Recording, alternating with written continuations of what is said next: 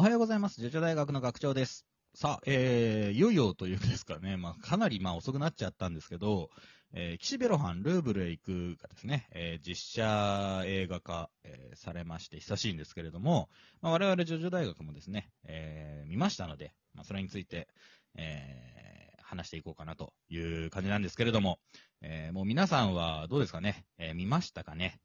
えーまあ、ジョジョ大学聞いてる方の中で、もしかしたらこれね、我々が一番最後なんじゃないかとも思ってますけど、まあ、ネタバレ注意で一応やらせていただきます。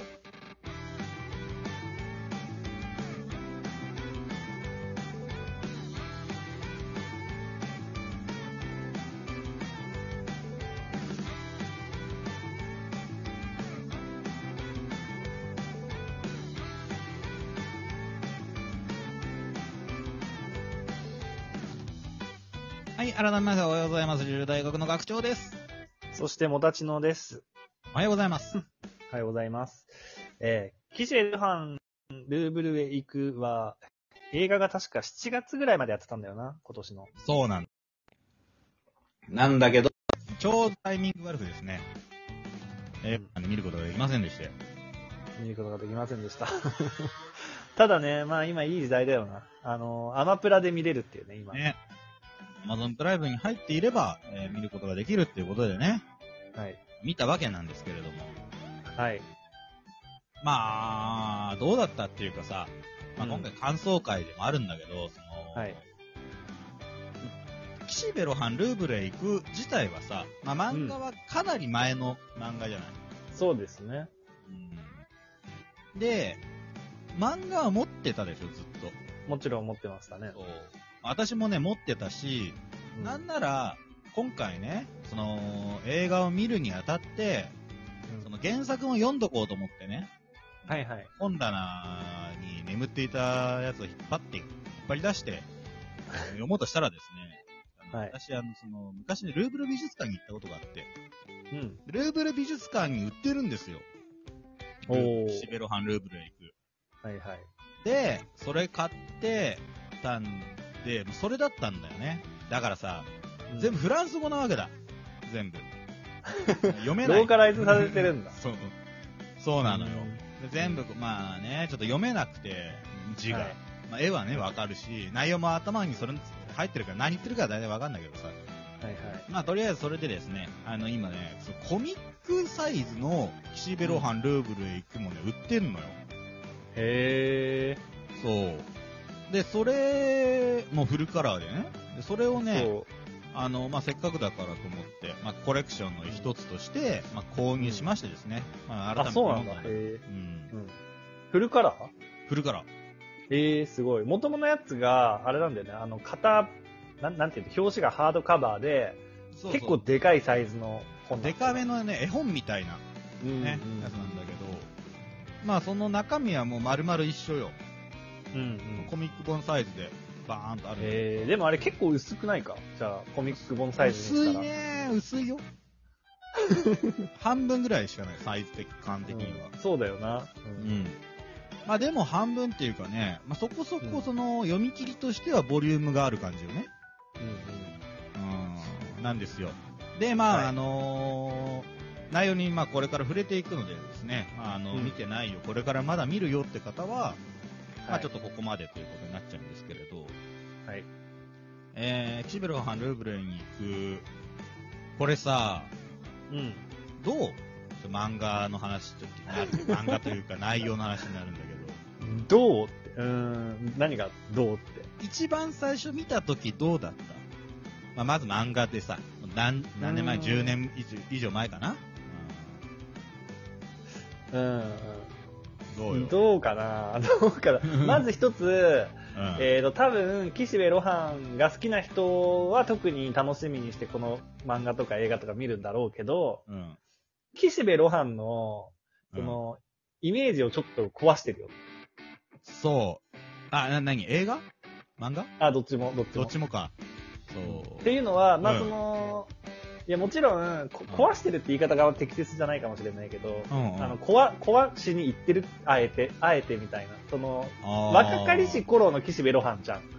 の階層入るじゃん。そうだね。うんうん。17歳のね。うん17歳の時の。で、なんなら岸辺露伴の初恋の話でもあるわけでしょそうだね。結構連母の話がありますね。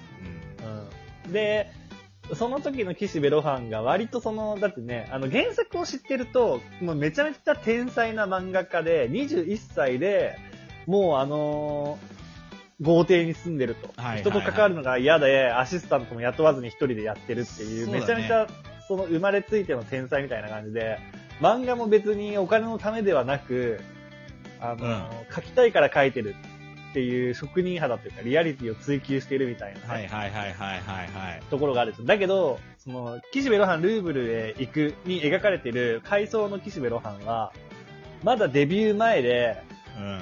ま、あなた、その漫画面白いのとか、自信あるのだったか聞かれた時に、それ、うんデビュー前の漫画家、デビュー前の人に言うことですかみたいな。つそうね。まり自信がないんだよ。そうそうそう。自分の漫画に対してまだ評価されたことがないから。っうんうんうん。ていう、なんかね、ちょっとその等身大の若者的な岸辺露伴っていうね、確かに。ところだったり、うんそ。の、編集者に、あの、女性を描くの、か女性が描けなければダメだって言われて、うん。その、仕方なくその女性が苦手だからって言って、女性をデッサンする姿だったりとか。はいはいはいはい。で、挙句の果てには、その、恋をしている女性を守ってあげたい。いつまでも、なあの、僕があなたを守ってあげたいって言って、その、うん17歳にしてね、声をかけるところがあったり、はいはい。あなたのことを書きましたって言って 漫画で書いて、なんて安っぽい行為、うん。重いしくだらないって言って、切振られる。そそううそうそうそう。そんな岸辺露伴見たくなかったみたいな、あるよね、そういうところは。あるある。ねえ、だってね、言うて、ねまあこの時点では人妻にね、まあその、浴場して、それで見事振られてるわけですからね。そうそうそう言ってしまえばしかもなんならその、ネタバレのするところまで行くと、人ですらなかったっていう。。まあここさ、ちょっとさ、まあ、俺としては、そのなんか話の整合性というか、その辺がすごい気になるんですよね。ああ、まあね。まずよ、まず、その、うんはい。この17歳時点でもう、岸辺露伴がヘブンズドアを使えているっていうのがまず違和感だったのようん俺の中では。はいはい。確かに。しかも、あのーなんだろう、漫画原稿を見せて波長があって、そうそう。の、発動するっていうのではなく、もうかなりも後半ういきなりの方の、そうそう。ね、4部後半の岸辺露伴スタイルの使い方になってるというか。そう。ちょっと触れただけというかね。そう。はいはい。だけでもできちゃうっていう、うんあ能力になってるっていうのが、まあまあ、ここでまあ、パラレルワールドだよね、みたいな感じにもなるといえばなるんだけど、はい。まあ、原作読んでこれを見ると、おやおやってなるポイントではあるんですよ。確かに確かにう。んただね、あの、もうこれはもう、もう分かってるというか、ファンはみんな割り切ってるとところだと思うんだけど、うん。岸辺露伴は動かないシリーズはもうスピンオフであって、あの、パラレルワールドというか、そうなんだよね。れ本編の岸辺露伴とは別物ですよっていう風に見た方が、多分スッと入ってくるんそうですよ。そうそうそう。もうだから別の作品で、まあ同じような設定を引き継いでいるっていうね、うんうん。いう内容で見るしかないんだけどさ。だからまあでも俺はその覚悟がまあ初見の時はなくて、うんうん。うんで、スタンドのビジョンもなんかちょっと違うし、確かに確かに。俺の知ってるピンクダークの少年くんじゃないから、うん、確かにね。えーあの本編ではちゃんとその目に黒目が入ってるそうそうそうそう。スタンドのビジョンなんだけど、まあ、ルーヴルへ行くの方は、あの、よくあるね、あの、スパイスガールとか、そういう系統の、あの、目に斜線、線がフシュシュシュって入ってるタイプ。エコーズみたいなね、そう、アクトそうそう3みたいな感じになってるんですよ。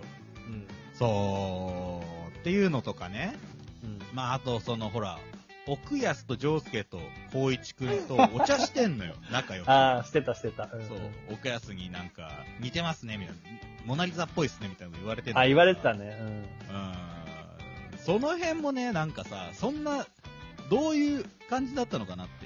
で、光一くんに誘われたりさ、まあ、光一くんと先に二人でお茶してたのかなって考えたとしても、うん。うんうん。